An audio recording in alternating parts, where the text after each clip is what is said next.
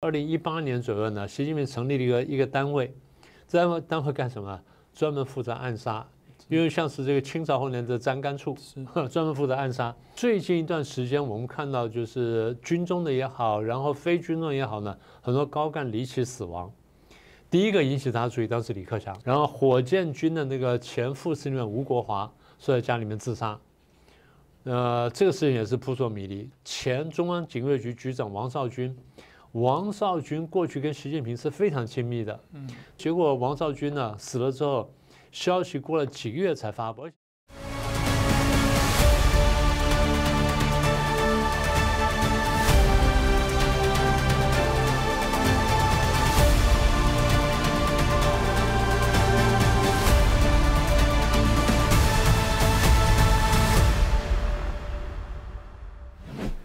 大家好，欢迎收看《真金最前线》，无马看中国，我是主持人张宏林。再次感谢收看我们的节目哦。其实从我们节目大家可以知道，过去哦中共的这些啊重要的一些高层，常发生了许多的一些问题哦，包含许多人被消失，许多人消失哦，或被解职、被撤办哦。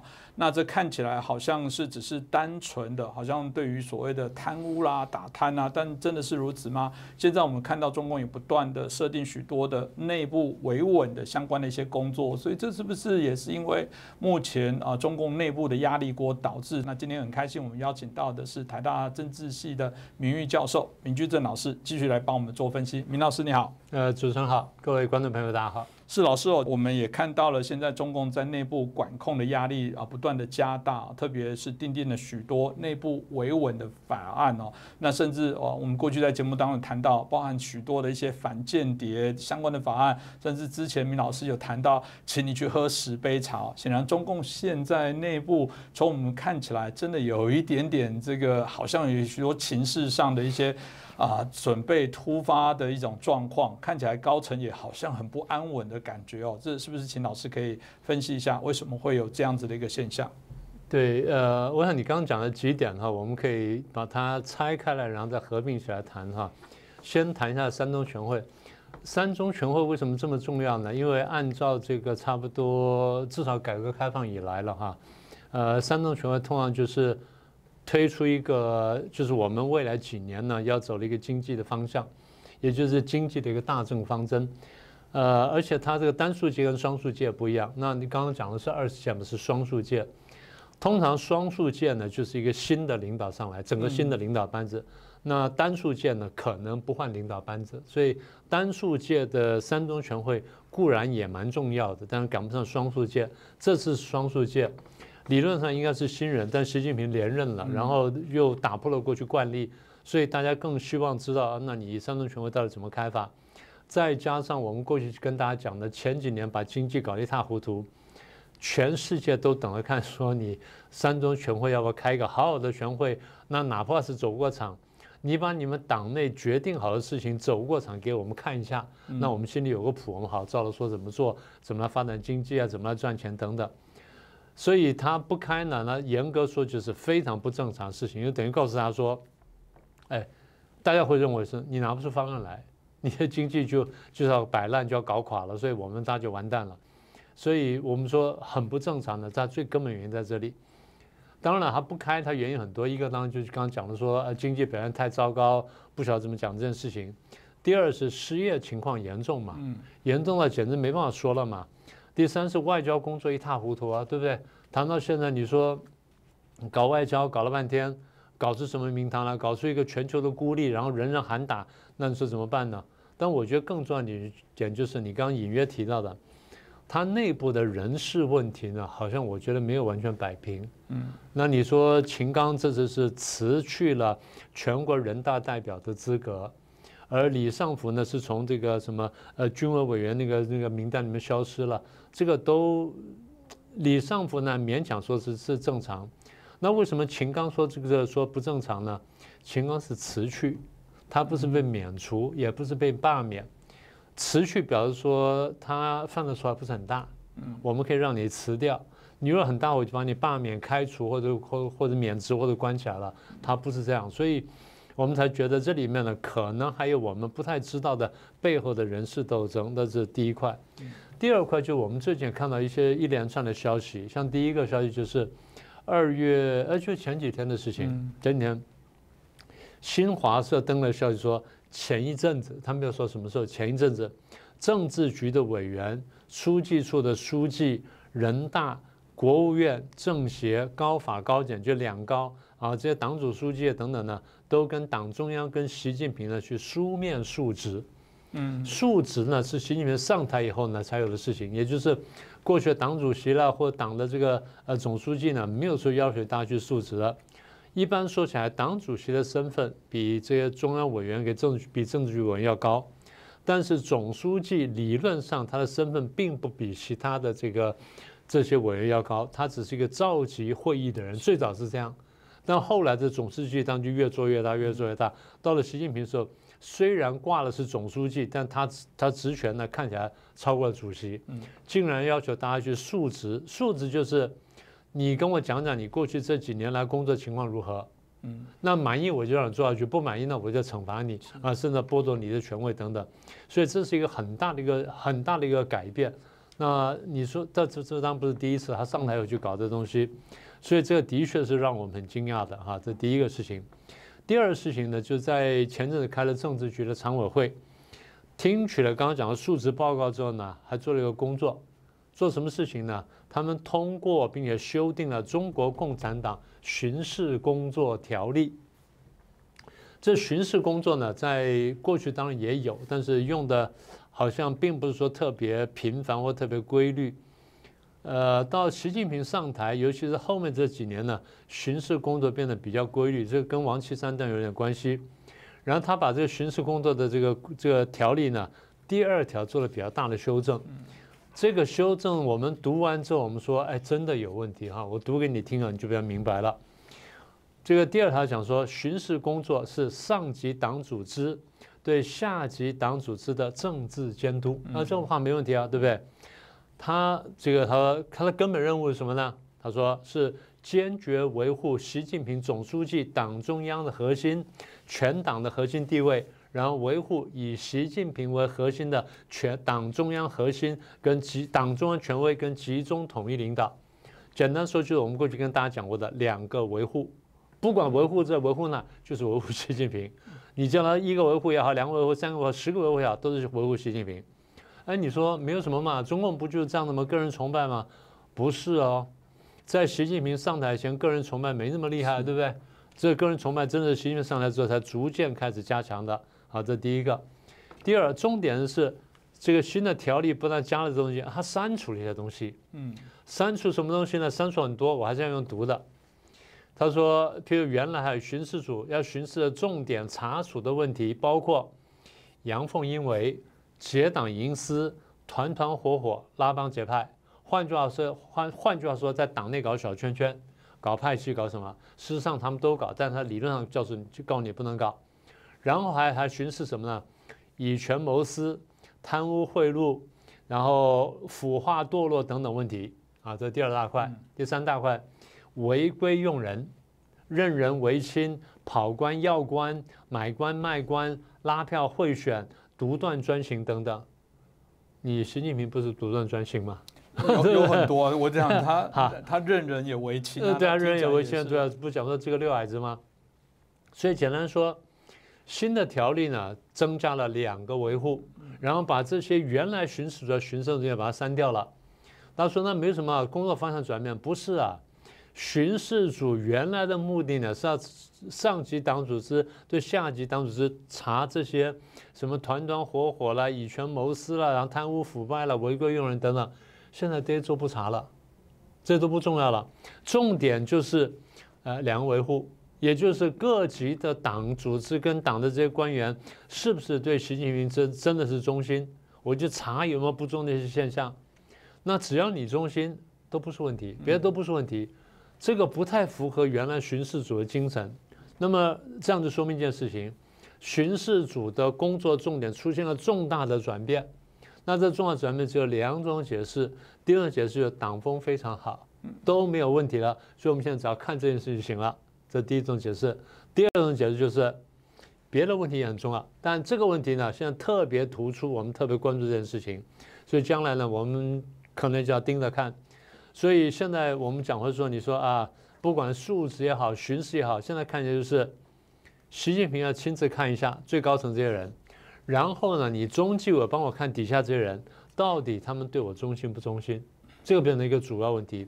所以我才说，工作方向的转变，其实代表就是内部问题的的转变，这个才关键。这个很怪哦。如果以台湾来讲哦，列这东西一定会被骂翻哦。所以显然，从老师刚刚提到，现在似乎我们从过去也看到许多中共内部哦，现在在国家体制的设定上来讲，设了许多这些所谓的啊东厂的机构，开始有点，我觉得真的回到历史上就这样滚动，这有点就像回到以前我们看到在。德国希特勒，你看那时候也是有许多的这种秘密警察在执法，我觉得那个味道只是名称不同，可能在做的事情都类似哦，然后让你心生恐惧，你不知道谁会检举你，让你自动的晋升、自我审查。所以老师，这接下来到底会产生什么样的一个发展呢？我觉得，因为刚刚我讲说这个巡视组哈工作方向转变了，我觉得不是一件小事情。因为就像你说的，巡视组理论理论上应该巡视这些东西，就现在这些东西都不巡视，跑去巡视这些东西。第一，这个转变就很奇怪；第二，这转变反映出来就背后的政治现实。我觉得这点呢，才值得我们探讨。那你讲到东厂呢，我们就讲说，习近平上台的时候呢，习近平上来之后不是推动那个反贪腐吗？那推动推动反贪腐呢，最核心的机构呢是中纪委，嗯，所以最早呢，他让王岐山做这个东西，做这个位置，然后做的。呃，做到叫雷厉风行。我们当时已经预先猜到说他们会搞反贪腐去夺权，但是坦白讲，他的反贪腐规模呢超过我们的想象，力度超我们想象。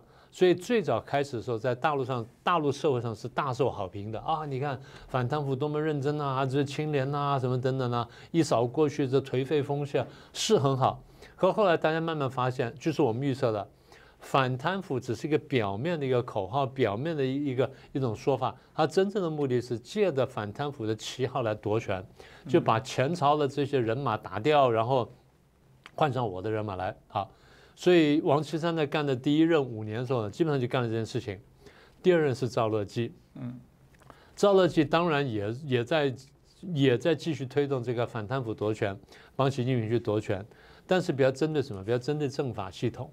所以当政法系统什么孙立军啊什么这些当时被打得很惨嘛，好，那那不管他了，好，所以这第二段，那么第三段呢，就是现在的第三段的时候呢，他第三任呢是李希来接任，李希呢上任上台到现在，当然也打了一些这一年多嘛，嗯，也打了大概那么几十个这种所谓的中管干部，大陆干部分中管干部跟省管干部嘛，中管干部就是中央管理的，所以这些层级比较高，省长呢这比较一比较低的。省管干部呢比较低的，所以李希接中纪委之后呢，固然也他抓了一些这些干部，但是呢，我们不认为像秦刚或李尚福这些呢，李希这个这个地位动得到。换句话说，李希他这个中纪委就算要动他们，最多是收集材料，收集完去跟习近平报告说，那你看咱们收到这么多东西，你看看怎么办？所以你来吩咐。嗯。那么也就是说，它更多是一个政治处理的问题，而不是一个法律处理的问题。这跟我们在这个民主社会里面和法治社会里面习惯的工作方向是不一样的。好，那这个是党内的部分。那另外是这个军队的部分。军队呢，中共也设了军纪委。那你说啊，军纪委一定发挥很大作用啊？因为最近不是抓了一大堆军人吗？呃，这个火箭军从李玉超以下好像全一锅端掉了，然后前面几任嘛也抓了，然后这个最早那个魏。呃，魏凤和呢，听说也有问题了什么的呢，所以他这个军纪委应该是这个起了很大作用。但现在看，我们仔细玩味一下，我们发现好像又不又不一定。那为什么呢？因为军纪委现在负责人是张生民，张生明的背景就是火箭军，嗯，他跟刚刚讲的抓下去这些，不管是周亚宁啊、李玉超这些呢，都是非常亲近的这些同事关系，所以他有没有卷在里面，然后？呃，就算没有卷在里面的话，他会不会说因为太熟，然后手软什么的，然后办不下去，会不会这样？所以后来你看到，在办这些军中在贪腐案的时候呢，军纪委角色并不明显，呃，这跟前面你说中纪委那个几乎不能相比，所以我们怀疑就是是不是这个有另外的机构在办的事儿。现在我们猜是有两个机构，一个呢是习近平的一个军中的亲信监军嘛。以前江泽民时代呢，他对军队不熟悉，然后跟军队没有渊源，他掌握军队，他派一个监军进去，所以派人进去呢，然后就在做军委办的这个秘书长，然后他来监军。一个文人进去呢，就挂了军衔。那反正中共是一党领政嘛，那他一党也也党也也一党领军，所以这样做没有问题。那现在呢，这个习近平也照办呢，他跟军队渊源也很浅呐，那所以怎么办呢？他也派了人进去，他派个人叫钟少军，嗯，也是突然那一下呢，就干了个少将，然后就往上往上走了。那钟少军呢，他负责什么？负责什么？这个什么机构呢？军委办公室，嗯，军委办，所以我们认为他他的这个责任跟他角色呢比较重要。那除了之外呢，我们又听到另外消息，那有一个原来这个中国大陆公安大学的一个讲师呢，叫高光俊，在去年吧，嗯，他参加一个论坛啊，就爆出一个消息出来，他说，据他了解啊，现在是二零二四了哈。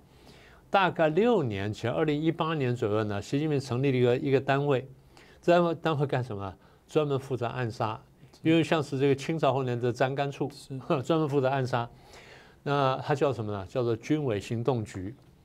最近一段时间，我们看到就是军中的也好，然后非军中也好呢，很多高干离奇死亡。第一个引起大家注意，当时李克强，所以我一想，大家就想到啊，这么对这么高身份人，怎么会在这个？呃，游泳池里面淹死，他身边难道没有保安人员？然后怎么在医院怎么会会救不回来？怎么等等，大家觉得很奇怪。然后火箭军的那个前副司令员吴国华说在家里面自杀，呃，这个事情也是扑朔迷离。再一个是前中央警卫局局长王少军，王少军过去跟习近平是非常亲密的，嗯，贴身照顾他，保护他，然后出国呢也带了他，然后啊帮他挡子弹什么等等，所以也很得力。哎，结果王少军呢死了之后，消息过了几个月才发布，而且是刚刚死了的第二天，他的战友发布消息，哎，很快的消息拿掉了。然后过两个月之后呢，哎，这个呃中央警卫局呢才发消息说啊，原局长怎么样怎么样，这些都是很不正常。所以有人就怀疑说，这些人的死亡第一是不是不正常？如果不正常死亡的话，是不是军委行动局干的？所以这个事情我再说一遍哈。没有最后确定，但是以中共的行事风格来说，即便不叫做这个名字，但有这种单位是完全可以理解。好，那这第二块，第三块就是你要说呃特务治国嘛？你刚刚不是这样讲吗？如果讲到特务治国的话，大概大家比较容易联想，一个是政法委啊，然后一个就是这个公安部，而偏巧就政法委的这个陈文清跟公安部的王小红呢。两个人同时进了这个中央书记处，这在过去是没有看过的。嗯，那么也就是说，这个就你刚刚讲的嘛，这种维稳的机构或特务的机构，第一呢角色大幅提升，第二权限扩张，第三呢他们的主导这主导的这个负责人呢，又地位又拉高，进了中央书记处。中央书记处是负责每天的操办工作的啊，它是二十四小时 seven seven eleven 上不停工的这种这么一个单位。那你说这样的话，这进来了就不得了了。可是你说啊，应该是呃政法委跟这个公安部，可最近我没有看到国安部的角色呢，又比过去又凸显了一点点。国安部过去非常低调，非常神秘，但最近这几个月呢，国安部出来干了好几件事情。我们节目上也谈过一点点。第一个是这个反间谍法，反间谍法出来之后，国安部发了个文章啊，说什么中美关系什么等等。哎，我们说国安部怎么会来讲中美关系？你这不是抢了外交部的工作吗？哎，可是这个文章没有收啊，就明明白白就讲了讲了这个事情。然后第二呢，这个大陆经济不是不好吗？然后股市不是下跌吗？国安部出来插手了不不许唱衰经济，然后不许唱衰 A 股什么等等。哎，国安部又管到这个东西了，嗯，这就很奇怪了。然后第三，上次我们不讲说十杯茶吗？十杯茶有国安部发文章说，哎，你们要小心，不然我要请你喝十杯茶。不管他们在干什么，现在就国安部的角色比过去突出突出了很多，这是加深了我们讲说特务治国的印象。那你还不要讲说，呃，为了呃国安部主要操办什么反间谍法啦、国家安全法啦什么等等，甚至如果说国安部连这些都是管的话，那我想数据安全法官部也可以过问了嘛。好，那你说就这样了吗？还不止呢，还叫做社会工作部。呃，大家听社会工作部嘛，就是社会福利嘛。那你们一定觉得说，听起来好中性哦，听起来一个帮 社会、帮弱势人民服务的一个单位。有人把它叫做什么？叫补丁机构。嗯，为什么补丁呢？它是帮集权政体补丁的，就哪边不够，我帮你补一下，打一个这个牛狗皮膏药下去。为什么呢？因为这社会工作部做的事情，跟你我的想象有很大的差距。他管什么呢？信访。什么信访呢？就是我的地方受了冤屈，然后地方司法系统没办法解决，我跑到北京跑哪去信访？哎，他来管这事儿。哎，大家觉得啊，这主持人也不是的。信访机构过去专门把这人抓起来，不让你们访问的。他是解访机构，他不是信访机构。这第一个。第二啊，搞基层党建。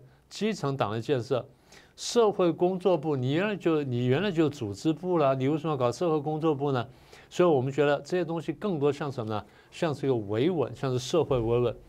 那如果是社会维稳的话，那就回应了你刚刚那句话，它又是另外一个，呃，带着东厂味道的，带了一个社会东厂味道的这么一个特务机关。所以你说特务治国，我们觉得味道越来越重。然后似乎迹象越来越明显，所以老师，我们在谈到说，如果照这样讲说，这样子不正常的状况之下，那我就不断的扩大，到底如果从老师的角度来讲，这个最终我们可以去看出什么样的一个现象，可以怎么来解读呢？我想这就回到我在第一段我讲的那个事情，我说为什么整个这个巡视组的工作方向转变了哈？我们觉得这个。转变了，当然我刚刚说有两种解释嘛，一种就是啊，其他工作做得很好了，根本不用担心了，所以转变一下你的工作职能，这第一种可能。但现在看起来比较像是第二种，什么样像第二种呢？我们先把刚那个机构跟那个工作，我们再再回顾一遍。维稳呢，那比它分成两块，一块就比较针对社会的、针对人民的。那呃，如果是比较针对社会、比较针对人民的话，那你说相关的机构是什么呢？比如公安部嘛，对不对？刚刚讲王后小王小红负责那个。然后第二就是中央社会工作部门，就是刚我最后讲的东西，比较低层还什么城管，然后再来是高一点点的就武警，然后在这思想上稳稳就是网军，所以这些是针对一般老百姓，就是普遍针对社会大众的什么等等？啊，这是一般性的。那针对军队的呢，有刚刚讲说军纪委，然后有说这个呃呃军委办公室，再一个叫什么军委行动局啊，这是比较针对军队的部分。那么如果是这样的话，那中纪委啦，或军委行动局啦，或国安国家安全部啦，政法委、中纪委，那他们针对谁呢？对不对？那好，那就讲了，那针对谁呢？针对比较高阶的干部。这反而不是民众，真的就是他内部。对，不是，就不但不但是内部，就是在内部里面，而且跟我比较贴近的人，可以碰得到我，可以看得到我，甚至摸得到我的这些人。从政治局委员开始，到到这个呃政治呃政治局常委开始，到政治局委员，然后甚至到中央委员这层，因为我在你们面前开会的，嗯，政治局常委这些我是三天两头会见的，政治局委员我至少理理论上我一个月要见一次的，所以这是比较贴近的。如果连这些人我都不太相信哦，你记不记得上次不是说什么拜年还是什么去探访老干部，每一桌就配了一个保安，嗯，是不是？你我们照片上看到，每一桌就配了一个年轻精干的家伙，然后眼睛目不斜视盯着这他面前那几个家伙，那摆明就是我盯着你们看嘛。看你们还敢聊什么？吃饭就好好吃饭就好。对对，你聊什么呢？然后你眼神不对劲，你一副就脸带凶气啊，想杀想杀这习总是吧？是想干什么？所以这个这非常奇怪的。那么也就是说，如果你看这个对社会的维稳也加强也扩张，然后对高阶干部的这些维稳怎么也要加强扩张的话。那只有一个，只有一个理由，那就是你的统治太不得人心了，然后人人都想推翻你，然后你也感觉到了，你才会想这样做。所以我们也看到了，最近这个看到一些大陆出来一些消息，说以前呢，那很多老百姓呢，他因为生活阶阶层比较高。所以生活的比较好，然后呃觉得对生活很满意，然后经常啊称赞共产党，然后肯定政府，然后甚至时不时当个五毛，当个粉红啊，帮政府讲讲话什么等等。好，但现在轮到他日子难受的时候，譬如说，哎呀，我明明买了三栋房子，原来工作很稳定的，薪水很好的，现在哎，钱接不上了，为什么呢？减薪，嗯，然后减薪完之后还这个减奖金，减薪减减的不算了，还追奖金，什么追奖金呢？追前几年你发的奖金追回去，那我那我这个房贷我要不要供啊？好，那你说不供房贷我卖，不准卖房子。你还要继续背房贷，然后房子赔钱不说，你不准卖，你还继续交房贷。哪一个国家可以这样干？所以换句话说，现在呢，不要说什么说一般老百姓了，中产阶级开始比较出现明显的返贫，就返回贫穷。所以前面说脱贫呢，现在不是，现在不是贫穷人脱贫，现在中产开始返贫，更不要说贫穷人开始往下走。所以经济政策的失误、清零风控的失误、失业严重、民生困苦的结果，就是大家逆反心理非常强。这是指一般老百姓。那现在我们知道，就是连一些干部呢，他们逆反心理都非常强。为什么呢？我们现在接到一些消息，这些干部呢，一定阶层的，太低阶层的呢，他没什么作用；太高阶层被关成死，这些刚好就中层的这些私处局级这些。私处局级这些呢，他们知道相当多的消息，有些呢拼不太起来，但他是有感受的，他知道说情况不对劲的。他们过去在一起呢，说不管是这个，呃，有口无心或者怎么样啊，我们说啊，政府很好，党很好，英明什么等等，现在不是了。这几年生活变得太差，然后管得太严的时候，大家心里开始不舒服了。也就是说，从外面物质生活的变差呢，进到了。内心心理的不平衡，所以我们现在知道很多这些中高阶的干部呢，开始骂骂得很凶，骂习近平，骂党中央，骂什么？但他们厉害，骂以前呢，先交手机，手机关掉，然后锁在一个很远的地方，把它封起来，大家在骂骂骂骂，骂完之后再去拿手机。换句话说，整个社会变成一个高压锅，不但就是底下老百姓是高压锅，连中高层干部都是高压锅。习近平知道不知道？知道了，知道了。所以他那阵他的演讲不是讲吗？啊，什么世界各地都很困苦啊，唯有我们中国这边啊这边风景独好，这不是开玩笑吗？人人晓得你睁眼说瞎话，你还这样去讲，那你为什么这样讲呢？就表示你晓得情况不对劲了。嗯，你小的情况不对劲了，你要去洗脑，脑洗不洗得了不知道，但至少洗嘴，也就让你不敢乱讲话，不敢乱讲话的一个办法就是我用特务治国。所以绕了半天，我觉得三中全会不开是一个迹象，但背后说这事情我们拼凑起来呢，说明一件事情，就是因为出了很多纰漏，所以呢他自己觉得权权力不巩固，所以他去特务治国。反过来说，就特务治国就反映了前面这东西。那现在大家在问一个问题，大家说你看习近平多么强大。他说不开三中全会就不开三中全会。他说抓李尚福抓李尚福，说抓秦刚抓秦刚，说干这干那都都干成功了，所以他权力非常强大。我们觉得不是，我们觉得他权力越来越集中的时候呢，他的命令反而越来越出不去，也就是他的命令跟社会的现实已经脱节了，根本走不下去了。然后他晓得情况不对，所以才要搞到特务治国。反过来说就是。当你走到刚刚讲说，不管是这个盖世太保也好啦，或者这锦衣卫也好了，或什么呢。